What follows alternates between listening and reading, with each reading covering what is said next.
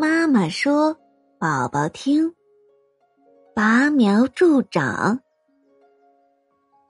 从前有个渔夫，靠种庄稼为生。农夫觉得很辛苦，庄稼长得太慢了。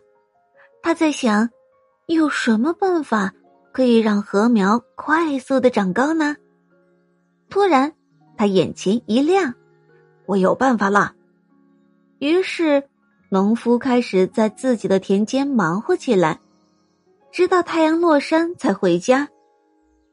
他一进门就兴奋的告诉妻子：“我终于让庄稼长高一大截了。”农夫的妻子开始很高兴，过了一会儿开始疑惑了。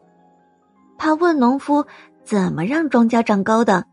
农夫说：“他一点点拔高的。”妻子听完大吃一惊，拉着农夫急忙的就往地里跑。他们跑到地里一看，所有的庄稼都枯死了。见妻子火冒三丈，农夫非常后悔的说：“我真的不该这么心急呀。”小宝宝，农夫的妻子为什么会生气呢？